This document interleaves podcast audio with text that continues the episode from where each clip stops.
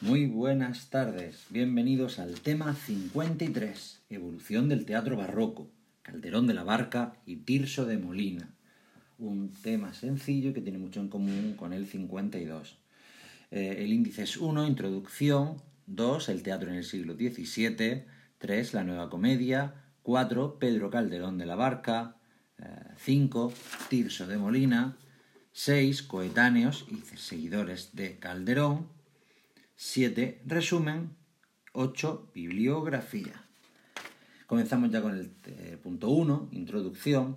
El estudio de los movimientos literarios en España, especialmente algunos tan importantes como el barroco, es esencial para el desarrollo de la competencia en comunicación lingüística y la competencia en conciencia y expresiones culturales, objetivos prioritarios de la asignatura de lengua castellana y literatura, tanto en la ESO como en bachillerato, tal y como se refleja en los decretos 220-2015 y 221-2015 2 de septiembre.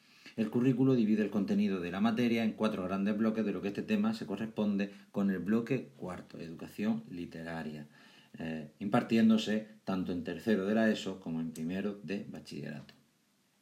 Durante todo el siglo XVI, el teatro, tanto en España como en Europa, comienza a buscar una nueva fórmula que lo aleje de los férreos moldes eclesiásticos, para convertirlo en un arte popular.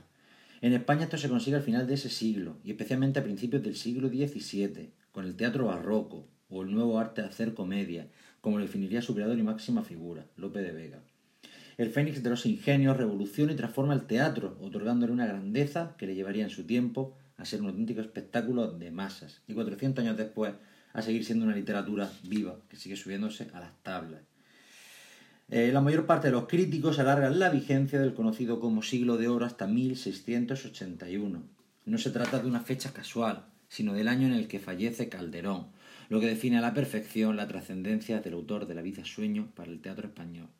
Calderón tomará el arte y lo llevará a una evolución a través de una mayor profundidad en los personajes, unos contenidos más filosóficos y también mayores efectos de tramulla y decorado. Para abordar esta evolución comenzaremos por ofrecer unas pinceladas acerca del teatro del siglo XVII, recordaremos las características de la comedia y abordaremos el estudio de los autores más destacados, invirtiendo el orden cronológico para estudiar primero a Calderón, después a Tirso y terminar con los seguidores de ambos y los últimos autores teatrales del siglo XVII. Punto segundo, el teatro en el siglo XVII. En la segunda mitad del siglo XVI eh, surgen los primeros teatros públicos, junto con el auge de las ciudades. En 1561 Madrid se convierte en la capital del reino y apenas unos años después se constituyen los primeros teatros procedentes eh, del corral o patio de vecinos como la Pacheca y los primeros creados ex profeso como el Príncipe o el de la Cruz, gestionados por cofradías como la Pasión o la Soledad. El teatro, como señala Díaz Borque, eh, es un espectáculo de masas que concentra todo tipo de público. Mosqueteros en el patio, mujeres en la cazuela, artesanos en gradas, los doctos en desvanes y los ricos y nobles en los aposentos. Ante este auge surgen multitud de compañías, tanto de la legua como de título, que contarán con sus propios autores y que en cierta manera condicionarán la manera en la que estos hacen comedias. En cuanto a los escenarios, originalmente carecían de cualquier decorado o atrecho, constituyéndose el mismo a través del texto. A partir del segundo tercio del 17 se empiezan a incorporar escenografías, a pesar de la opinión contraria de autores como López. Calderón sería un autor clave para el desarrollo de las tramoyas, hasta el punto de llegar a lo fastuoso en sus últimas representaciones y autos. Hay que señalar que el espectáculo teatral era un continuum que se extendía durante algo más de dos horas y media, intercalándose tremeses, bailes, jácaras y seinetes entre las jornadas, con un cierto horror vacui ante el tiempo eh, sin entretenimiento. Punto tercero, características del teatro nacional aunque sea someramente necesario recordar algunas de las características de esa nueva forma de hacer teatro que cambiaría la dramaturgia nacional y que Lope definió en El arte nuevo hacer comedia, conferencia en verso que fue finalmente publicada con las rimas en 1609. Se apuesta por una mezcla de géneros, apareciendo lo cómico en lo dramático, hasta el punto de definir la comedia como tragicomedia. Del mismo modo se rompe con las tres unidades clásicas aristotélicas de acción, tiempo y lugar. El esquema de los cinco actos se sustituye por una estructura tripartita que permite un mejor desarrollo de la intriga. El lenguaje del teatro es el verso, no admitiéndose en ningún modo la prosa, aunque cada autor utilizará diferentes estrofas, como veremos. En cuanto a los personajes, existen unos tipos clásicos, el galán, la dama, el gracioso, etc., que con Calderón alcanzarán una hondura nunca antes vista en el teatro español, como es el caso de sus grandes personajes, como Segismundo o Pedro Crespo, pero también eh, en Clarín, un full al estilo inglés. Lo que sí pervive en la escena calderoniana es la temática del honor y la honra, característico de la comedia patria. Estas características del nuevo arte de hacer comedias eran los tetuac, es decir, tragicomedia, la escena, la estructura tripartita, la versificación, eh, el honor y los personajes. Punto cuarto, Pedro Calderón de la Barca. 4.1. Su vida. Por el tan habitual y manido juego de los contrastes, se ha definido de manera tradicional a Calderón de la Barca como el contrapunto a Lope, en cuanto a un autor centrado, eh, calmo, eh, concentrado en su obra, aunque sea poco lo que hay de cierto en esta caracterización. Nace en Madrid en 1600 y es educado para ser sacerdote en las universidades de Alcalá y Salamanca, donde se hace amigo de la noche y de la vida disoluta. Consigue el bachiller en Derecho Canónico y Civil, algo que influiría en su obra, pero decide dar la espalda a su ordenación y al deseo familiar de verse clérigo, y marcha a combatir con los tercios a Flandes. De regreso a España, durante la segunda mitad de la década de los 20, comienza a ser reconocido como autor y se gana la protección del monarca Felipe IV, lo que le permitirá contratar a prestigiosos escenógrafos italianos y escribir obras representadas con tramoyas nunca antes vistas. A pesar de ser un prestigioso autor, su ansia de aventura le llevará de nuevo al ejército, participando en la guerra de secesión en Cataluña. Una crisis espiritual y personal le lleva, no obstante, a finalmente ordenarse sacerdote en 1651, 51 años de edad. Desde entonces hasta su muerte, en 1681, su producción estará caracterizada por los autos sacramentales y las obras con grandes montajes destinadas al Palacio Real. A pesar del vitalismo de Calderón durante sus primeros años, su obra estará marcada por el pesimismo y el desengaño, al estilo de Quevedo, y por una profunda pátina reflexiva y filosófica. El punto 4.2. Características de su dramaturgia. Calderón es el autor de la estructura. Sus obras son un prodigio formal, que responden no a la genialidad y rapidez creadora como en Lope, sino a un trabajo concienzudo del autor. Destaca la jerarquización de la trama en torno al protagonista. Todo guía a su alrededor, todo se mueve a su alrededor. Por ello, las obras de Calderón son prodigios de ingeniería a la altura de un reloj. Como decimos, lo importante es su estructura, eh, una jerarquización de la trama en torno al protagonista y unas obras que son una maquinaria de reloj. En cuanto a su lenguaje, Calderón es el autor de la palabra solemne. Sus monólogos son retóricos, sus diálogos son grandilocuentes. Toda artificiosidad se apoyará en hipérboles, metáforas, retorcimientos del lenguaje, antítesis, etc. Pero también autor de la racionalidad, pues sus obras desarrollan complejas tramas religiosas, jurídicas o filosóficas, con una brillantez admirable. En cuanto a la versificación, Calderón utiliza todo tipo de estrofas y metros, tanto para el desarrollo de la acción como para definir a sus propios personajes a través de las locuciones de los mismos. Es usual que comience eh, las obras con silbas de pareados para ganarse al público con su sonoridad. El romance le vale para los diálogos. Es un maestro de la décima, que emplean soliloquios y pasajes amorosos. También, aunque en menor número, emplea, emplea el soneto y otras estrofas. Una innovación es la introducción de versos propicios para el canto. Con lo cual la versificación, una variedad, por ejemplo, con silbas pareadas al principio, romance para los diálogos, la décima para los soliloquios y los pasajes amorosos, soneto y otras estrofas. Por tanto, las características de la dramaturgia de López, de Calderón, perdón, es en primer lugar su estructuración, en el segundo su lenguaje y en el tercero la versificación. Punto 4.3. Obra, los grandes dramas. La crítica ha señalado en multitud de ocasiones que la tragedia no se desarrolló en España con la grandeza de las grandes obras shakespearianas. Pero lo cierto es que, siguiendo a Parker, tenemos que coronar a Calderón como el gran autor trágico hispano a la altura del bardo de Stratford. La tragedia en la obra calderoniana es la del dolor humano, provocado, por un lado, por un destino trágico, y por otro, por sus propias inclinaciones vitales, llevándolo al sufrimiento. Así sucede, después que hemos visto esta introducción de, la gran tragedia calderoniana, vamos a poner ejemplos. Eh, por ejemplo, así sucede en su grande drama del destino. La vida es sueño en la gran obra de Calderón. Tuvo que ser compuesta entre 1631 y 1635. La metáfora del título procede de la tradición hindú y de ahí pasaría a la Biblia, siendo constante su utilización. José, Jacob o Dios hablándole a San José. El tema, procedente de un cuento de las mil y una noches, llegaría también al conde Lucanor y a la fierecilla domada de Shakespeare. Vemos todas las fuentes de la vida sueño, la tradición hindú, la Biblia, las mil y una noches, el conde de Lucanor o la fierecilla domada.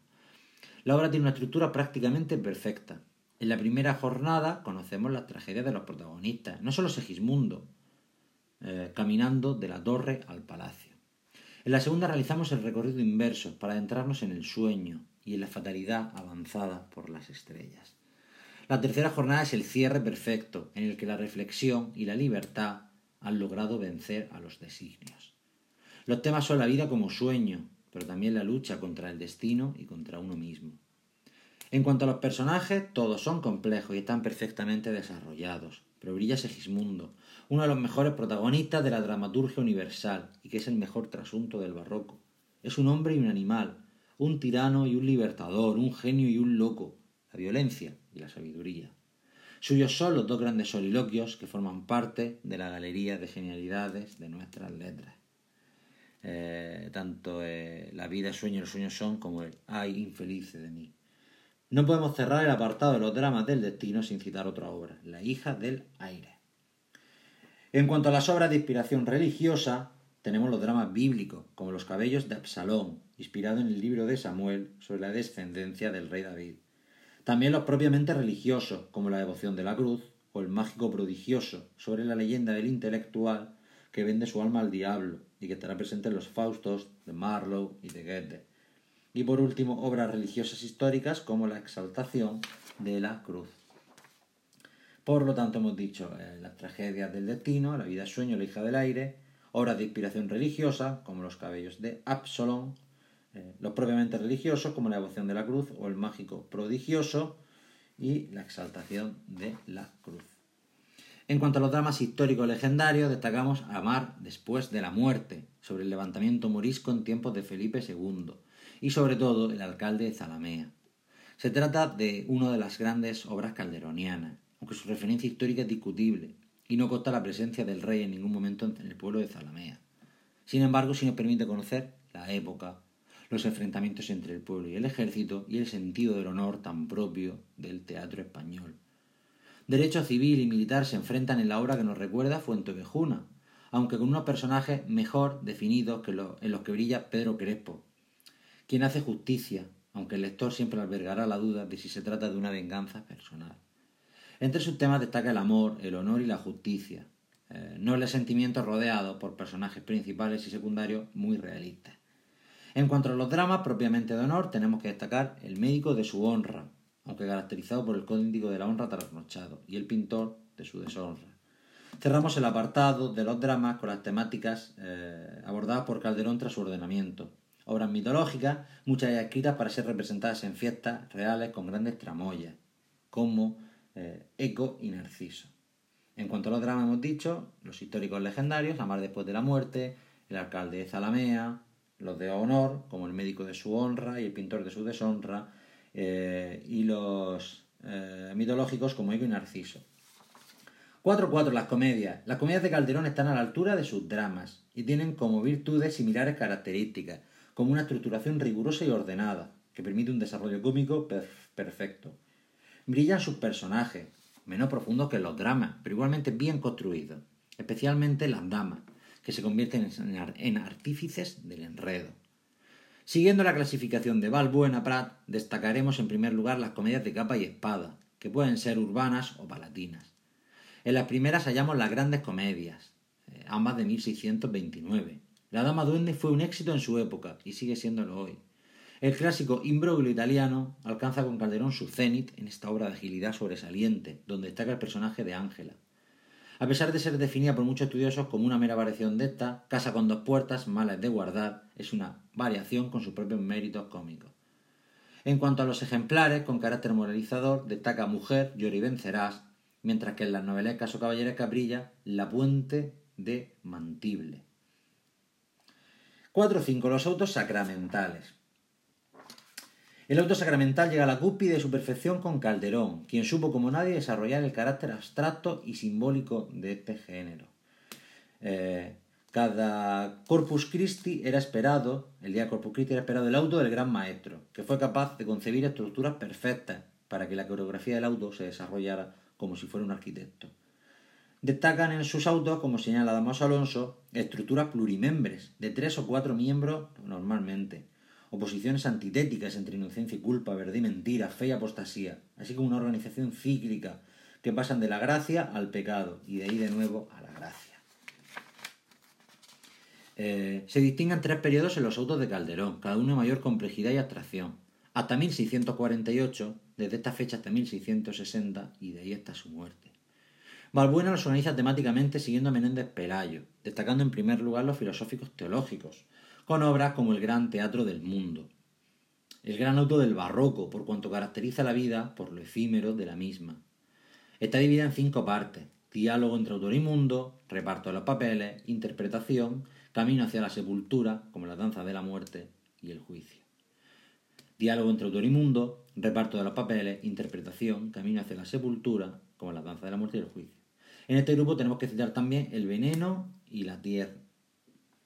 El veneno, a ver un momento.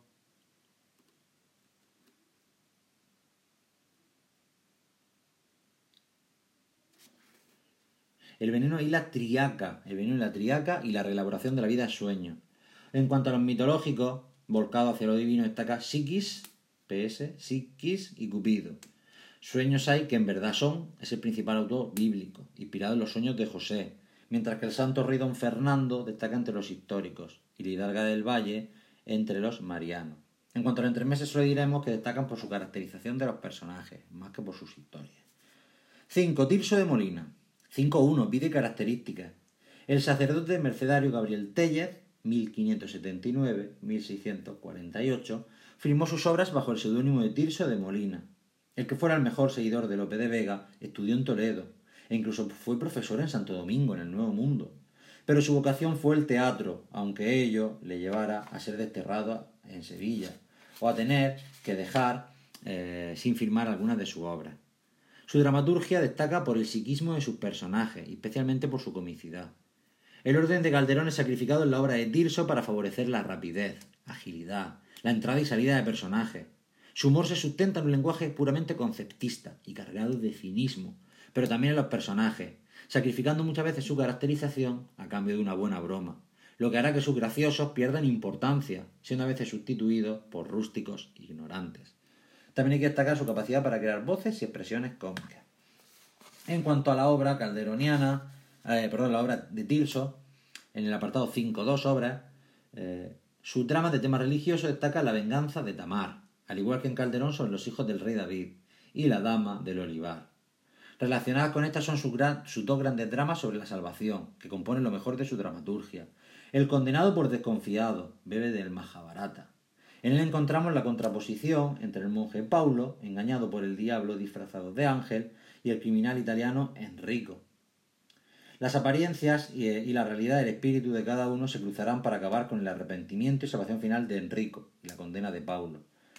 Eh, destaca la psicomaquia en los soliloquios de Paulo y el conflicto moral tan dramático que éste sufre. El burlador de Sevilla convidado de piedra eh, consigue sentar un mito, que es esencial para toda la literatura y todas las épocas, Don Juan. Tirso toma los caracteres tradicionales del galán libertino, presente ya en el romancero, y lo cruza con el cuentecillo folclórico del convidado de piedra para crear un mito universal. Estas son las fuentes, el galán libertino, el romancero, y el cuento folclórico del convidado de piedra, creándose un mito universal. El Don Juan de Tirso, caracterizado por su sexualidad desenfrenada, será el menos simpático de todos los que vendrán a continuación. El de Pronceda o Zorrilla, en España, o los de Molière, Lord Byron o Bernard Shaw en otras literaturas, además del Don Giovanni de Mozart. Menor interés presentan los dramas históricos legendarios de Tirso, pero sí sus comedias de carácter, como Marta la Piadosa, influencia de Molière y su Tartufo, o las de Enredo, como su obra magna en el plano de lo cómico, Don Gil de las Calzas Verdes, caracterizado por su brillante diversión y agilidad. Reseñaremos por último que pese a ser un teólogo profesional, sus autos sacramentales no llegan a ensombrecer al resto de sus producciones. Punto 7. Otros autores. De la generación de Calderón destaca como autor Francisco de Rojas Zorrilla. Se trata de un dramaturgo de tono tremendista, que fue capaz eh, como pocos, de transmitir los sentimientos femeninos en el teatro nacional. Sus personajes femeninos son capaces de luchar por su honor, sin necesidad del hombre, pero también destacan por su sensualidad. Otro de sus grandes aciertos fue la creación del figurón, ese noble cómico inspirado en Don Quijote. Entre su dramaturgia histórica destacamos del rey abajo, ninguno. Entre las obras mitológicas, las áspides de Cleopatra, los áspides de Cleopatra. Y en su comedia, la divertísima obra que es Entre bobos anda el juego. De la generación post-calderoniana es Agustín Moreto, el mejor autor, caracterizado por un tono excesivamente medido. Sus obras adolecen de emociones, aunque destaquen algunas sus comedias, como el lindo Don Diego. En cuanto a los autores que escriben sus obras en los últimos eh, estertores del siglo XVII, brilla por su lenguaje gongorino y por su afán por imitar a Calderón, la gran poetisa mexicana Sor Juana Inés de la Cruz. 7. Conclusión. El teatro español del siglo de oro tiene que ser entendido como uno de los movimientos literarios más brillantes de la historia de nuestras letras, pero también de la literatura universal. Siguiendo la estela de Lope de Vega, Calderón evoluciona el género para alcanzar algunas de las cimas de la dramaturgia en español. Su teatro está vivo y sigue representándose, habiendo penetrado en el léxico cotidiano expresiones como que la vida es sueño. No le va a la zaga la popularidad de la figura de Don Juan, que desde la obra de Tirso ha recorrido todas las literaturas, y también el lenguaje cotidiano. En resumen, se trata de una época literaria brillante y fecunda, que sigue sobre las tablas conmoviendo y divirtiendo a los espectadores del XXI, que disfrutan de este género que, como diría Calderón, nos invita a pensar que la vida es una completa ilusión.